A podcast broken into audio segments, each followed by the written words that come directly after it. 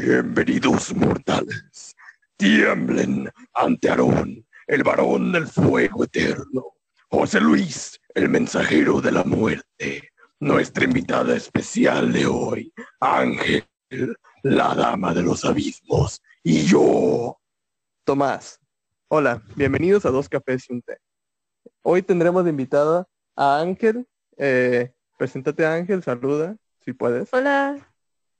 Hola, buenas noches. ¿Quieres decir algo de ti, Ángel? ¿Algo interesante? ¿Algo que sepa hacer? ¿Algún talento?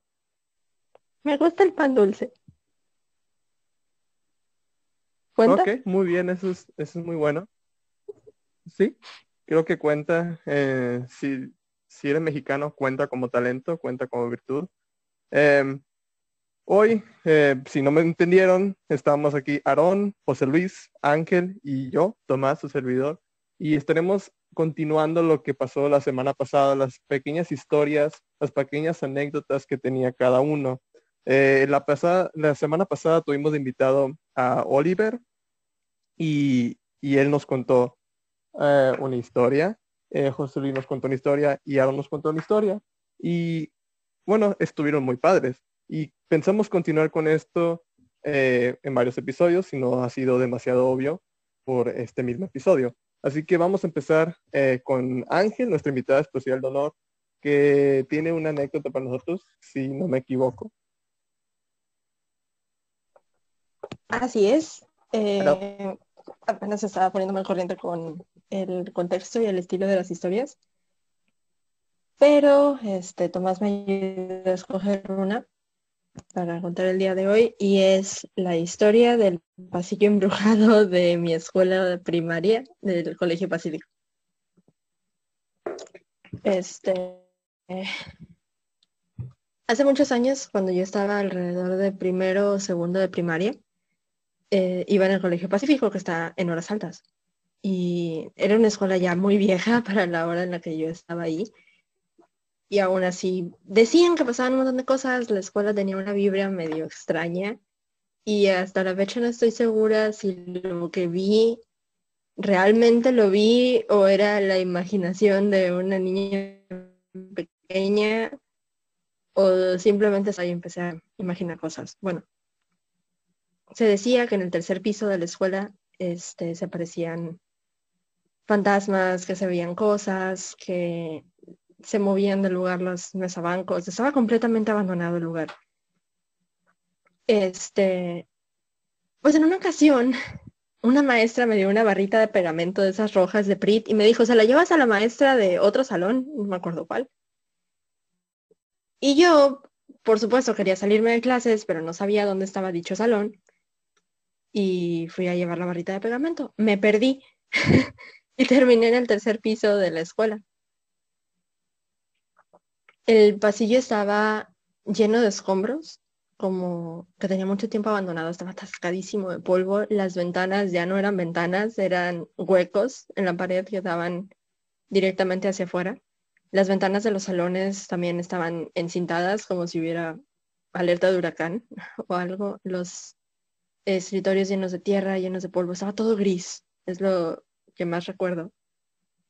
Y este, veía una escalera del otro lado del pasillo y dije, a lo mejor de aquí salgo al otro edificio y me doy la vuelta. Haz de cuenta que era el edificio que se ve de enfrente y del otro lado, supuestamente del otro lado del pasillo, debería haber una escalera que baje y se encuentre con la de los otros dos pisos y que te lleve hacia las canchas pues caminaba hacia el, por el pasillo hacia la escalera y me di cuenta de que había como unas pisadas, como que ya había, alguien había pasado por ahí recientemente. Dije, a lo mejor alguien de limpieza o alguien que también andaba perdido igual que yo, porque el pasillo de plano no se usaba y no era la ruta más viable para llegar al otro lado.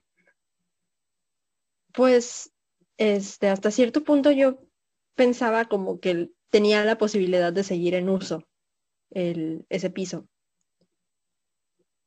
pensaba que era puro cuento lo de las historias de terror, que realmente no pasaba nada y era como cualquier otro pasillo de la escuela, solo que estaba más descuidado. Principalmente porque al pasar escuché voces.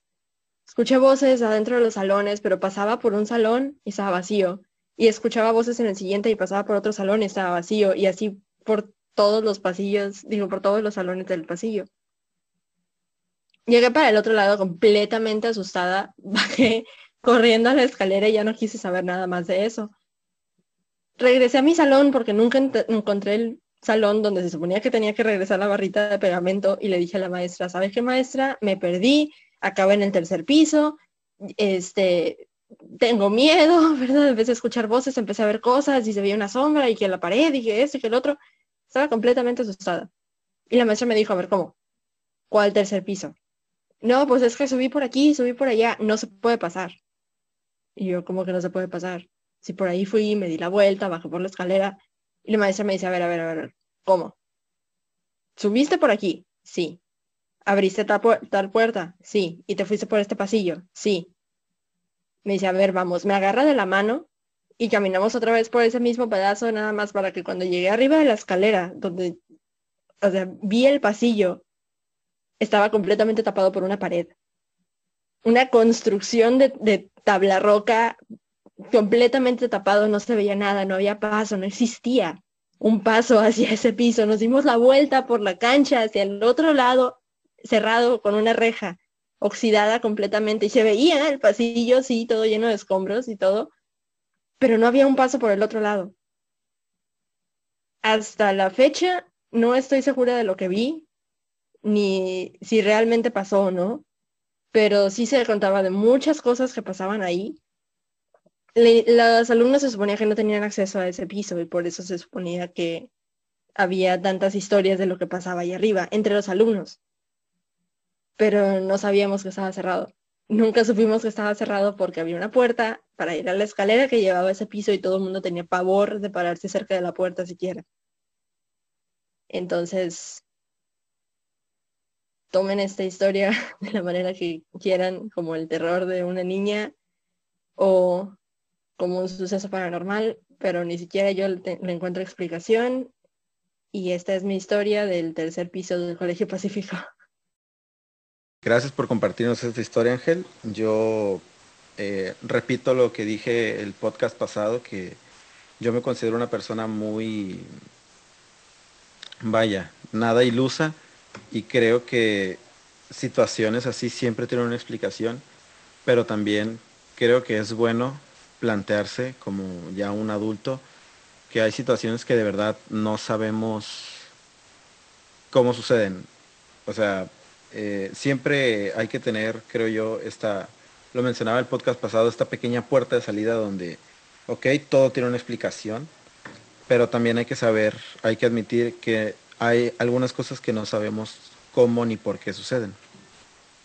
Entonces, eh, continuamos con la historia de Thomas. Thomas, ¿tu historia?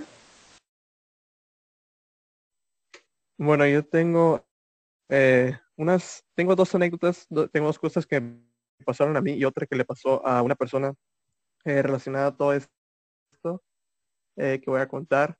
Era el mismo caso, pero es bastante extraño, entonces se lo voy a contar en 2017 y yo me fui a vivir, bueno, en 2016, diciembre de 2016 me fui a vivir a Los Ángeles, en Estados Unidos, y estuve en Los Ángeles todo un año, todo el año 2017. Eh, de febrero a noviembre de ese mismo año, eh, yo estuve trabajando en un restaurante con, no, era un café restaurante estilo francés, no era francés en sí, era nomás el puro estilo, era una franquicia.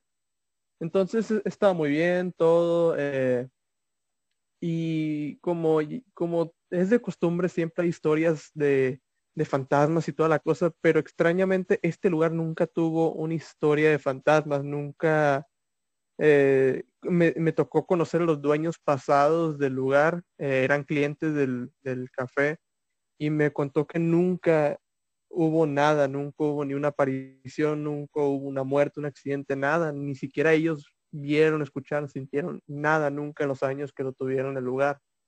Em, entonces, si le preguntabas a alguno de los trabajadores, creo que nomás una señora dijo, ah, la niña, pero era uno de esos cuentos inventados eh, nomás para, para, estar jugando, ¿no? No era, no era algo real.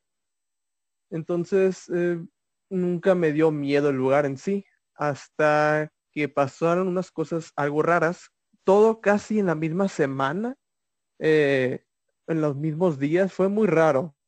Eh, no sé cómo lo van a interpretar, pero bueno. Eh, resulta que yo fue un sábado, recuerdo perfectamente, que fue un sábado que yo llegué a trabajar. Yo entraba a las 11 y llegué a las 10.45 para empezar a alistarme y dejaba mis cosas, me iba a la parte de atrás para, para agarrar un mandil, ponérmelo, ponerme mi uniforme, todo. Entonces, em, entro yo y pues eran las 11 de la mañana, en un sábado estaba llenísimo, había gente por todas partes, en la cocina también estaba llenísimo, todo estaba muy activo. Entonces llego yo, me listo y estoy atrás nomás viendo cómo todos están trabajando. Eh, les digo, ahorita voy, ahorita les ayudo, nomás entro. Entonces eh, me estoy poniendo el mandil, recuerdo perfectamente, me estoy poniendo el mandil, me lo pongo, la parte que se cuelga, me lo pongo alrededor del cuello y me amarro la parte de la cintura y veo que hay un repartidor. Eh, son estos repartidores de comida que, no de comida, más de mercancía, perdón, que cada sábado llegaba mucha mercancía para el lugar. Entonces yo ya había visto a este señor antes. Eh, lo veo y veo que viene con un diablito con varias cajas. Entonces, en el negocio ese teníamos dos, perdón, tres cuartos fríos. Dos eran refrigeradores y uno era un congelador donde metían postres, panes sin hornear todavía. Entonces, em, vi que el señor, eh, el repartidor, abrió la puerta del congelador y se metió. Ahora cabe mencionar que ese señor, eh, yo lo había visto bien, tenía un bigotillo, tenía un cierto peinado, tenía una camiseta tipo, eh, ¿cómo, les, digo? Es como una camisa de manga corta, de esas que parecen estilo hawaiana, pero no era hawaiana, era como una roja con rayas. Lo vi perfectamente, lo vi entrar al congelador sin un suéter, sin nada. Y yo dije, órale, se metió y cerró la puerta detrás de él. Y yo como que, ok, lo tomé muy normal. Pero después de que ya estaba listo para meterme a trabajar, para, para meterme en el sistema, eh, ya iba en camino para allá cuando vi que el señor duró más de que ya había pasado el minuto y el señor no salía. El trabajo del señor nomás sería descargar las cosas del diablito y meterlo. Y no eran ni tantas cajas, no estaba hasta el tope, era como la mitad del diablito nomás. Estaba normal, nomás era mover las cajas, ni siquiera moverlas, nomás era dejarlas y luego lo acomodamos nosotros. Vi que duró casi todo un minuto ahí. Y dije, qué raro, se metió dentro del congelador sin un suéter por un minuto, lo cual es muy, muy malo si estás sudando haciendo trabajos de carga así de con mercancía. Entonces, yo por, por preocuparme, abrí la puerta del congelador, me asomé y nomás estaban las cajas, ya no estaba ni el diablito y no estaba el señor y yo no me había movido de ahí, me quedé enfrente de la puerta o al lado de la puerta todo el tiempo. Entonces, en ese momento pensé, estoy drogado porque me había tomado un jugo de arándano. Dije, este jugo de arándano trae droga, estoy drogado. Lo que vi no fue real. Y dije, ni siquiera han de estar entregando ahorita. A los pocos minutos, eh, ya que me había metido yo en el sistema, voy a la cocina y veo el mismo repartidor, pero no trae una camisa roja, trae una camisa del mismo tipo, pero era azul. Era azul y no traía rayas, solo era color azul clarito. Y me sacó de onda bien feo. Dije, ah, entonces sí está aquí, pero no trae una camiseta roja, no, nunca entró al congelador. Dije, estoy drogado, lo más probable. Dije, lo dejé ir. Nunca, así pues después de eso no la pensé otra vez, porque la verdad no, no lo tomé como algo que, algo de importancia. ¿me entienden? No fue como que, ah, vi una niña meterse así. No, vi al repartidor meterse y no salir. Y como que decir eso como que le quita, después de que lo dices en voz alta, como que le quita el terror, ¿no? Entonces no lo pensé. Al día, al día siguiente o a los dos días, em, me tocó cerrar. No, no, no. Ya recuerdo. Fue a los cuantos días después, eh, fue el día de mi cumpleaños. Me tocó salir temprano a mí eh, y yo me fui y dejé nomás a, a, la persona que estaba encargada ese día y a un cocinero. Son los que se quedaron ahí. Entonces, em, no me dijeron nada en la noche, no me mandaron mensaje, nada, no, no tendrían por qué. Pero al siguiente día el cocinero me dijo que mientras, em, mientras estaban cerrando, el cocinero siempre se metía a los baños a cambiarse para irse a su casa. Entonces eh, me dijo que al día siguiente me vio me dijo, oye, algo muy raro pasó anoche. Le digo, ¿qué pasó? Resulta que anoche yo me estaba cambiando en el baño. Entonces me tocaron la puerta y dice, está ocupado. Y resulta que le había respondido a la muchacha que estaba con él. Y, y le respondió la muchacha, ah, ok, está bien. Y fue todo. Y un muchacho dijo, ah, me pregunto qué habrá ocupado. Entonces termina de cambiarse y va a la oficina, más o menos por donde había visto yo al señor, por, por ahí. Eh, va a la oficina y pregunta, oye, ¿qué ocupabas? Y la muchacha le dijo, no, nada, ¿por qué no, no te hablé? Y dice, sí, me tocaste la puerta y me hablaste. Y le dice, y le dice ella, no, no te toqué, no te hablé, yo he estado aquí todo el tiempo. Y la muchacha también me confirmó después que él le preguntó eso y según el muchacho, según el cocinero, era la misma voz, e, era ella exactamente, pero no, pero nunca pasó, ¿me entienden? Algo muy parecido a lo que me tocó a mí. Entonces, cuando me contó eso, me sacó de onda muy feo. Y dije, ¿qué onda? Es como lo que me pasó a mí, qué raro.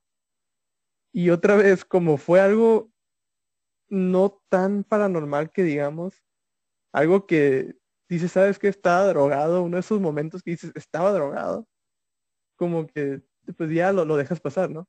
Fue la tercera vez, pasó tres veces, fue la tercera vez que me convenció que algo había mal en ese lugar, pero no sé qué era. La tercera vez me pasó como una semana o dos después. Yo estaba trabajando y era sábado, igual. Eh, había llegado la mercancía y todo, pero no me pasó con el señor. Eh, me tocó a mí meter todas las cajas dentro de sus respectivos cuartos fríos. Por ejemplo, teníamos verdura, teníamos eh, congelador y teníamos cosas preparadas, eh, queso, todo eso. Entonces me tocó, creo que era una caja de queso, una bolsa de queso, no recuerdo, pero estaba pesada. Entonces em, la estaba cargando para llevarle a un cuarto frío y vi que el cocinero del que había, de que, que le mencioné ahorita, eh, vi que ese cocinero abrió la puerta del cuarto frío para, estaba metiendo algo, no vi qué era, pero estaba metiendo algo, abrió la puerta y yo aproveché y me metí a penitas. Ya se estaba cerrando y aproveché y me metí. Cuando volteé, no estaba ahí. Y yo como, ¿qué pasó? ¿Qué Y ahí fue cuando me volví loco, que estaba que, ¿qué acaba de pasar? me quedé pensando, el tipo abrió la puerta y era un, el muchacho es una persona así enorme, grande, es, es grandísimo. O sea, es, mide casi dos metros a lo mejor, está muy robusto, eh, gordito, pero más, más robusto que nada. Em, y no había posibilidad de que se metiera por lo poco que quedaba la puerta que, me sacara la vuelta y saliera por la puerta con eso que quedaba. En cuanto volteé, él no estaba ahí. Nunca se metió. Aguardé el queso, hice lo que tenía que hacer y cuando salí vi que él estaba lavando los platos. Le pregunté, oye, ¿tú no acabas de meterte al cuarto frío allá? Me dice, no. ¿Por qué? Porque tú, le digo, porque tú me acabas de abrir la puerta, tú acabas de abrir la puerta, ahorita yo me metí, pero ya no, estabas. Y me dijo, ¿qué onda? ¿Qué es eso?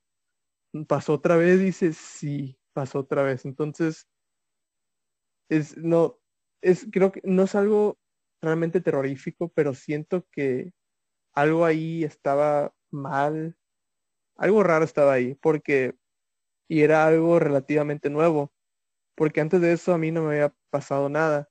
Antes de todo eso, nadie había mencionado que había visto cosas, eh, y lo primero que había pasado de todo esto fue lo del Señor, fue lo del repartidor. Después de eso fue estas otras dos veces que ellos vieron, bueno, la, la vez que él vio, que él escuchó a la muchacha, perdón, y esta vez que yo lo vi. Entonces, después de eso, no pasó nada tan grande más que una, una vez estábamos trapeando la misma muchacha y yo estábamos cerrando, estábamos los tres. Y ya había cerrado hace como, ya tenía como 20 minutos de haber cerrado el lugar y yo ya había trapeado una parte. Entonces, eh, pregúntale a Ángel, Ángel, tú estás de testigo, confírmame ahorita si te he enseñado el lugar y que el lugar estaba lleno de espejos, ¿sí o no? Te he mandado fotos y, y, sí. Sí, las paredes tenían varios espejos. Ahorita el lugar ya no existe, el, el local existe, pero el, el, negocio ya, ya no está, cerró. Por eso ya, ya dejé de trabajar ahí. Entonces, eh, pero el lugar estaba lleno de espejos, tenía paredes con varios espejos. Entonces, habíamos trapeado y la muchacha me dice, eh, oigan, vengan a ver esto. ¿Qué onda? Me dice. Voy y me dice, mira el piso. Le digo, ¿qué? Si lo trapeé, le digo, no, mira el piso. Y veo una serie de huellas que caminan directamente hacia una pared que tiene un espejo. Ahora, al principio yo estaba escéptico. Es, escéptico, ¿sí? así se dice, creo. No, no, no le estaba creyendo mucho. Dije, bueno, a lo mejor fue un señor que trapeó, que, que pasó. dijo, pero ya trapeé hasta aquí. dije, pues es cierto, a lo mejor son mías. dije, pero yo no caminé hacia el espejo y miré las huellas y miré las mías y eran marcas de zapatos que en el caso. Resulta que en ese restaurante nos pedían un tipo de zapato muy específico que es anti-resbalo, anti-derrap, anti-derrap, algo así. Antiderrapante. Antiderrapante, gracias. anti-resbalo. Em, entonces usamos este tipo de zapatos y la parte de abajo es muy distintiva. Está allí, tiene un, una, un patrón, una serie de figuras que ni al caso. Y este parecía un zapato común. El cocinero estaba toda la noche, no toda la noche, pero tenía toda la hora ahí atrás limpiando y limpiando porque a él le gustaba aprovechar su tiempo, no le gustaba perder tiempo, quería irse temprano a su casa porque vivía muy lejos. Entonces él estaba ahí atrás, yo ya había trapeado, la muchacha estaba enfrente eh, cerrando y subiendo las sillas a las mesas, porque subíamos las sillas a las mesas. Entonces, em, fue cuando me contó eso y, le, y nos revisamos cada quien los zapatos. Era claramente zapatos de hombre, eran enormes. Eran, eran como de mi talla, un poco, una talla más chica que yo.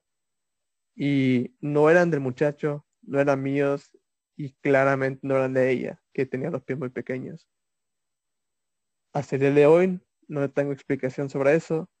Y últimamente, y para terminar, perdón, últimamente no es la palabra que quería usar, perdón, para terminar. Eh, lo último que pasó en ese lugar fue cuando ninguno de ellos trabajaba ahí ya. Eh, a mí me habían subido de mesero y cajero. Bueno, de hacer todo eh, básicamente mesero, cajero, eh, a veces hasta cocinero de plano porque los había cocineros que no subían para nada. Bueno, era uno nomás. Había un cocinero que no subía para nada. Eh, me subieron de puesto a encargado de turno, que era lo que la muchacha hacía. los encargados de turno normalmente em, tenían que limpiar todo lo que quedaba. Sí, pues los, los, los cajeros ayudaban antes de irse, eh, pero ya cuando estaban cerrando, ya a mí me empezó a tocar eh, y ya no me ayudaban. Sí me ayudaron, pero después ya dejaron de porque iban despidiendo gente. Em, entonces, una noche recuerdo que como todo eso ya había pasado, ya me había quedado traumado yo con todo eso y dije, bueno, sí me da miedo estar aquí solo. Eh, me tocaba quedarme a mí a veces hasta las 10 de la noche ahí sentado contando dinero, eh, poniendo cosas en el sistema, porque a veces, salían fallas y tenía que llamar a alguien o tenía que solucionarlo yo solo y me tardaba más tiempo. Entonces, en una de esas, me acuerdo que salía a las 10 de la noche, em, y apagué todas las luces y salí corriendo, no por las luces, sino el sistema de seguridad. Cuando pones el sistema de seguridad tienes un minuto nada más para salir, entonces siempre salía corriendo de ahí, sea por, por miedo, ¿no? Y recuerdo muy claramente una noche donde yo nunca miraba atrás. Siempre que salía no me gustaba mirar atrás por miedo a que fuera a ver algo. Y la vez que miré hacia atrás para cerrar la puerta de atrás, vi una sombra dentro de la cocina que se movió justo cuando yo iba saliendo. Estaba como del, no sé si, em, ya ven que les mencioné que el muchacho que abrió el refrigerador para que yo entrara, no para que yo entrara, pero fue en el que yo entré, iba saliendo de ahí la sombra y se movió como hacia donde estaba eh, las luces, todos los enchufes de las luces de enfrente. Y esa noche estaba cagado. Después de eso, seguí trabajando ahí obviamente hasta que cerramos. De hecho, yo fui la última persona que trabajó formalmente en ese lugar. Fui el, la persona que cerró básicamente el negocio ese. Eh, de todos los que despidieron, fui el último, ya de plano. Em, y seguí trabajando aún con el miedo, pero claramente nunca volví a mirar atrás. Y la verdad no tengo una explicación para lo que haya pasado sobre las personas que vi, porque no eran personas muertas, eran personas que estaban vivas, que estaban ahí, pero eran dobles. Y no, no tengo una explicación para ello, la verdad. Hasta no, nunca llegamos a, a, una, a una conclusión lógica. Eh, no pueden ser espíritus porque estamos vivos y no es como que, ah, estamos dormidos y nuestro, nuestro espíritu está, eh, como dicen, en un plano astral y es la proyección astral. No, estábamos activos, estábamos caminando, estábamos trabajando y, no sé, fue muy raro. Y yo quisiera saber su, eh, su opinión sobre esto, su opinión sobre qué, qué podría haber sido sea, sean aquí dentro de, los que estamos nosotros y también quisiera saber, los que escuchan, eh, ¿qué, creen ustedes que puede haber sido la razón por la que vimos y escuchamos eso? Porque es muy extraño y también me parece muy extraño que nadie haya tenido sus, eh, ¿cómo se dice? nadie haya tenido experiencias paranormales dentro de ese lugar hasta que estuvimos nosotros, ya lo último. Pero por años, los dueños, todo, les digo, nada había pasado hasta que estuvimos nosotros ahí. Y creo que eso será todo por hoy, de mi parte. Yo quiero comentar que hace tiempo había leído algo este, en un libro de mitología. precisamente un, un fenómeno similar se llama doppelganger. No sé si conozcan el término ustedes. Sí, yo sí. Bueno, eh, depende de la mitología. Eh, un doppelganger es un espíritu que adopta la forma de una persona y, la sustituye. En, otros, en otras mitologías, el doppelganger eh, eh, toma la forma de una persona y nada más lo asusta en el bosque.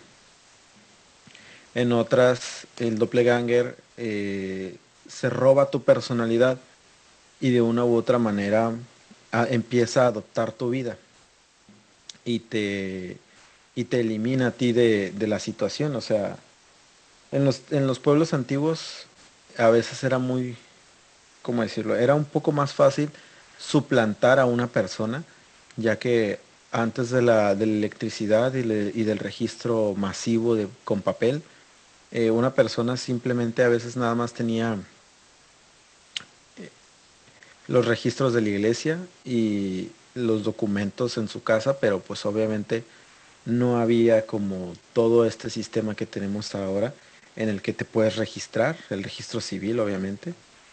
Entonces, em, yo creo que a lo mejor por ahí puede ir. Digo, eh, tratando de ser escépticos, pues mm, realmente no sabría qué pudo pasar.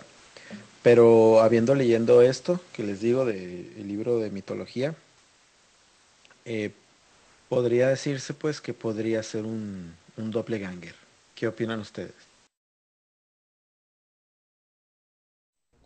Pues Tomás y yo estábamos comentando ahorita porque le decía que en el, en el transcurso de la historia yo me fui armando como una super teoría de conspiración de que los dueños del restaurante mataron a alguien en el congelador y que el fantasma estaba tratando de guiarlos hacia su cuerpo de una u otra forma sin asustarlos demasiado. Pero obviamente lo estoy diciendo de broma, no sé qué pudo haber sido, ¿no? Y, y Tomás a modo de broma me dice, pues a lo mejor el cuerpo estaba en la pared y le digo, ah, como en la historia del gato negro de Edgar Allan Poe. Entonces creo que Tomás no identifica la historia, no sé si ustedes sí la conocen. Tú lo dirás de broma, pero hago yo exactamente lo mismo en Among Us. ¿Verdad? Eso tiene sé, sentido. yo sé que no me están viendo, pero yo me, me le rodeo al vato vivo para que persiga mi cuerpo o busque mi cuerpo donde estoy, pero pues, dado caso no pasa. Que puede ser, no es tan loca la idea, pero yo me inclino un poco más de que es un alma en pena. Que Sí. realmente, como decimos, está, está muerto, es un alma, una, es una- es una fuerza, pero no sabe que está muerto. Y él, bien. y él camina por, por los rumbos sin saber que realmente su persona ya no vive.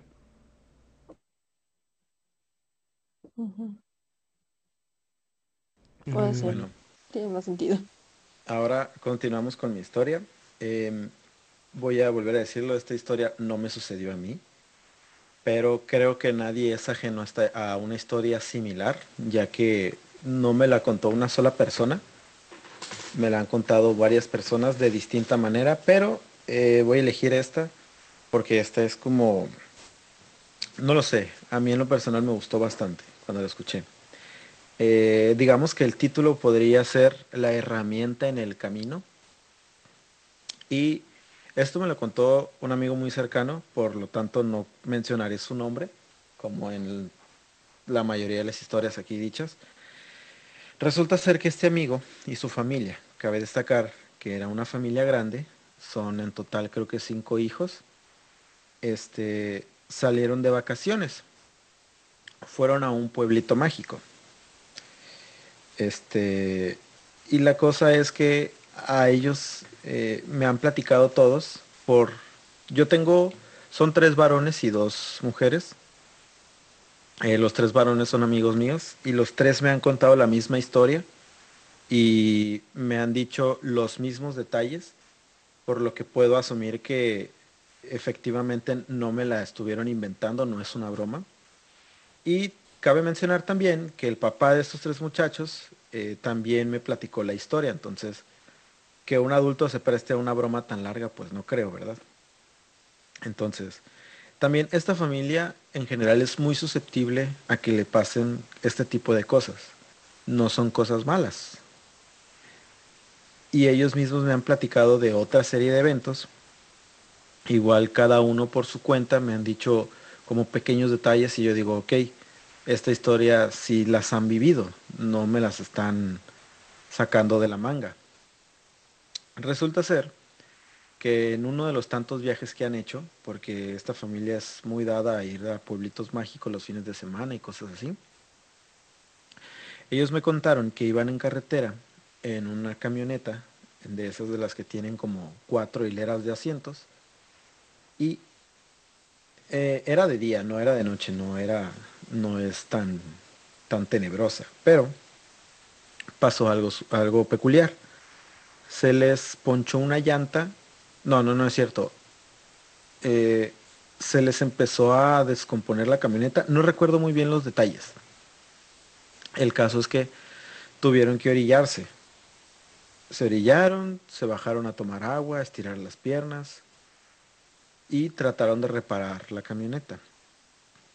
No recuerdo exactamente qué es lo que le dolía a la camioneta, pero pues por algún motivo se orillaron.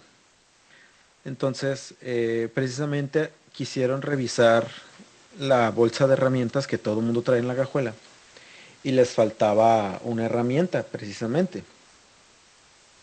Pasaron no sé cuánto tiempo, no voy a mentir, pero pasó algo de tiempo según me contaron esa vez. Bueno, las veces que me lo han contado. Y al tiempo viene un bocho en sentido contrario.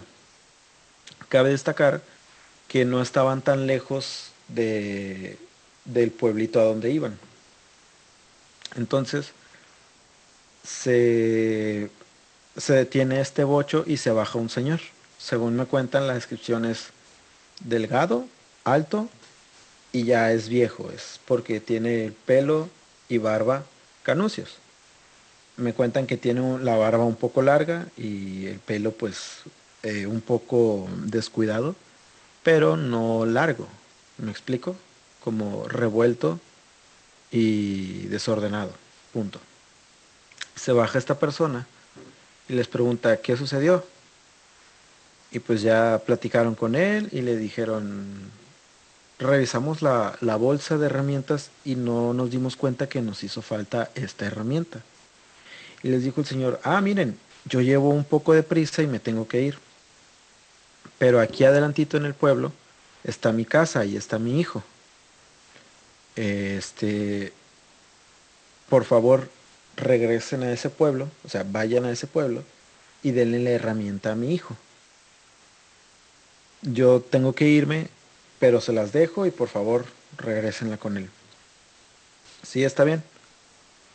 Eh, el señor les da la herramienta, va al bocho, eh, la saca de la cajuela y ya se va él, sigue pues el sentido contrario al pueblo, ¿verdad? Y ellos pues eh, terminan de reparar lo que tenían que reparar, que recuerdo no era exactamente, no recuerdo exactamente qué es, pero terminan de reparar la camioneta. Ya se suben todos a la camioneta y llegan adelantito al pueblo. Entonces, preguntan, oiga, de casualidad sabe dónde vive un señor que está así, así, así. No recuerdo si le preguntaron su nombre, no voy a mentir igual, pero el caso es que dieron con la casa. Y de la casa sale un señor muy parecido al otro señor, pero ya anciano.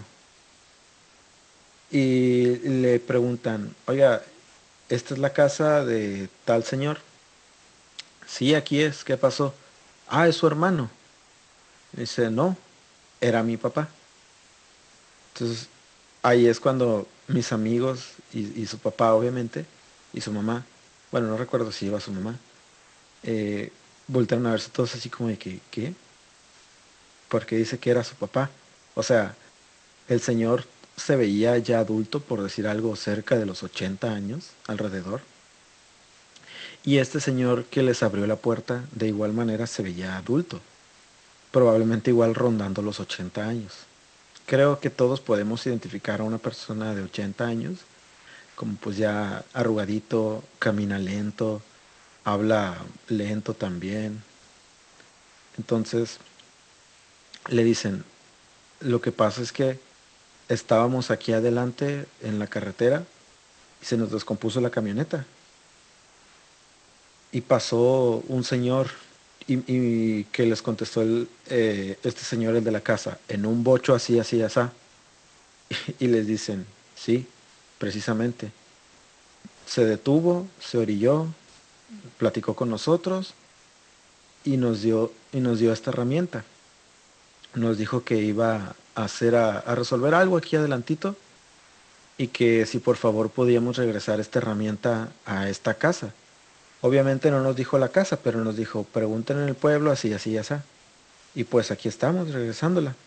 Este señor que abrió la puerta les contó que su papá solía, eh, cuando estaba vivo, solía salir a, a, hacer sus mandados y que solía hacer eso.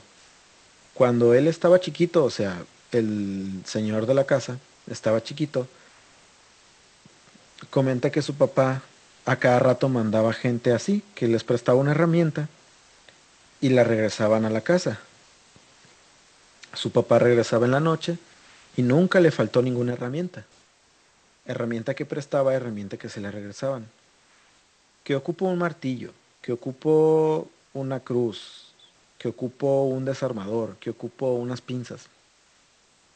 todo prestaba el señor. Y de igual manera todo se lo regresaban. Entonces, cuenta que cuando falleció, él ya habrá tenido unos, igual como unos 40 años, y que a, a partir de entonces esas historias no dejaron de suceder. Que mucha gente llega, seguía llegando a la casa con las herramientas de su papá y que le decían, oiga un señor así, así, así, y que todos los, los, señores describían exactamente cómo se veía este señor físicamente y que describían el mismo bochito que era de su papá. Eh, no sé, no recuerdo exactamente qué le pasó al bocho, pero igual el bocho no estaba en esa casa. Voy a suponer o que lo vendieron o que a lo mejor esta persona murió en ese bocho. Pero la cosa es que pues el bocho ya no estaba con ellos. Pero que fallecido su papá, la gente que iba y le dejaba las herramientas lo describía al señor perfectamente y que de igual manera describían el bocho perfectamente. No, no recuerdo qué color era, no les voy a mentir, pero que sí tenía unas características muy singulares y que sí las describían perfectamente. Y esas historias, desde que este señor tenía 40 hasta que mis amigos lo encontraron, lo conocieron en este pueblito, pasaban muy seguido. Que mucha gente llegaba pues y dejaba alguna herramienta y que sí, efectivamente, era, la herramienta, era una herramienta de su papá. Nos contó, bueno, les contó a mis amigos que nunca se fijaba cuando hacía falta una herramienta. Pero siempre que le regresaban una herramienta y que él les contaba esto, que su papá ya había fallecido, este señor iba y revisaba la caja de herramientas que era de su papá y que nunca, por decir, si, esa persona le regresaba unas pinzas, iba a la caja de herramientas y no estaban esas pinzas. Entonces la caja de herramientas nunca estuvo incompleta, vaya. Pero que de igual manera, si alguien llegaba y le dejaba un una cruz, no, perdón, un desarmador de cruz, él ya los conocía, pues después de tantos años de ver las mismas herramientas que eran de su papá y eventualmente fueron de él, ya a veces veía el desarmador, el martillo, alguna pinza, alguna, alguna navaja o algo así, algún tornillo. Él ya los conocía. Entonces, eh, mm, es lo que le contaron, pues que nunca, nunca se dio cuenta cuando es que la, la herramienta desaparecía de la caja pero que siempre le regresaban una herramienta que debía de estar en esa caja que él mantenía guardada en su casa. Em, esta historia no es, digamos, eh, la única que, que hay de este estilo, porque estos mismos amigos me han contado historias similares en otras situaciones, pero yo creo que este tipo de historias también las ha vivido otras personas, porque sí me las han contado otros amigos u otros adultos de una manera muy similar, algún pueblito mágico, algún ranchito, algún lugar de este estilo. Entonces, repito, no, yo en lo personal no, no sé qué puede pasar en esos casos, porque una, a mí no me ha sucedido, y dos, me llama mucho la atención que mis amigos y el papá de mis amigos y la mamá de mis amigos cuentan esta historia y me cuentan los detalles muy precisamente. O sea, todo mundo sabe que si le pides a dos personas que te cuenten una mentira, por ahí algún detallito se les va a escapar, X o Y. Pero estas personas, mis amigos y su familia, siempre me cuentan la historia y me cuentan muchos detalles muy singulares. Yo no se les, les mencioné todo, porque estas personas recuerdan perfectamente el color del bocho, recuerdan el nombre del Señor, recuerdan todo, el color de la casa donde llegaron, el nombre del Señor donde llegaron, la herramienta que, que esta persona les prestó y todo eso. Yo obviamente no lo recuerdo todo, pero pues ahí está, esa es la, la historia. Por lo general, esta historia tiene un nombre. Eh, mis amigos no le suelen poner un nombre, pero cuando me la cuentan yo recuerdo, es algo así como el martillo en el camino o el desarmador en el camino, pero cuando no recuerdo simplemente lo cuento así, la herramienta en el camino. Y pues ya, ¿algún comentario que quieran hacer sobre la historia, compañeros? Eh, empiezo yo. Voy a hacer dos versiones. Eh, igual, como te digo, varón, una mente abierta y otra igual a mente cerrada. Como dices tú, que ese tipo de historias frecuentan mucho, es cierto. Aquí en, en Mazatlán frecuentan mucho historias parecidas a esa después de lo sucedido del trenazo, que ese será tema para otro podcast, de hecho, especial de Halloween. Que, que, que es a lo que vamos, a lo que te comentaba cuando lo comentaba también Ángel ahorita, que son almas que nunca supieron si fallecieron o no.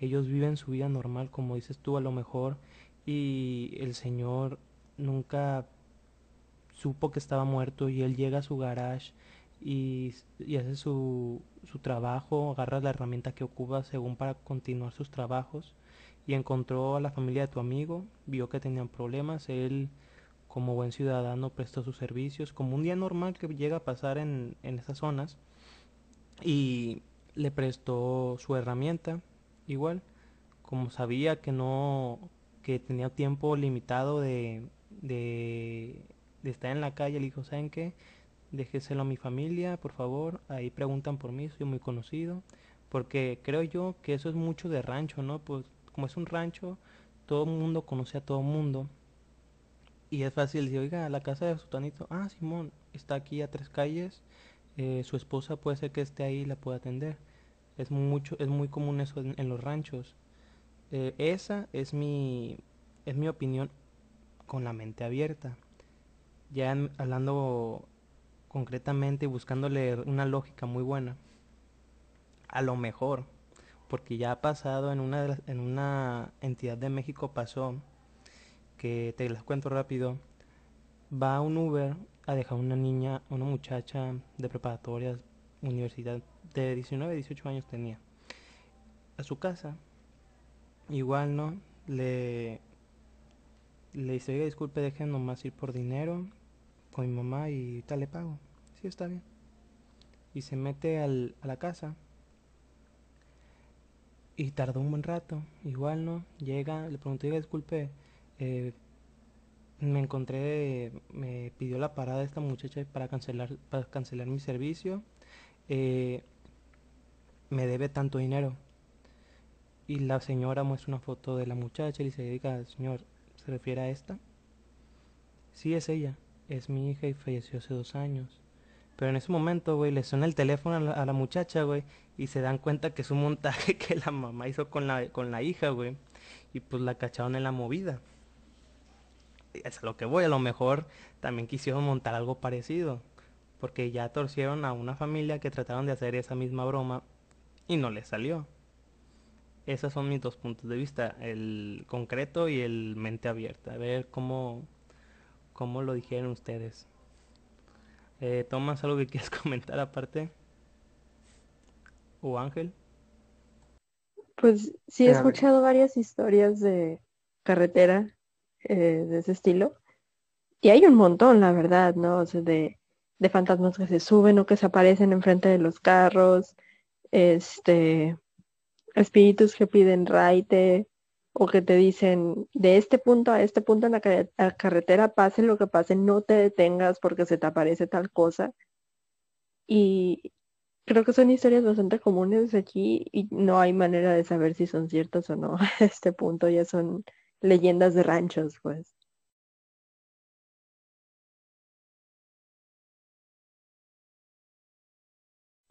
¿Te ibas a decir algo, Tomás? Ah, sí. Em, pues a mí me parece, la verdad la historia me parece muy, no sé, me parece muy conmovedora más que nada.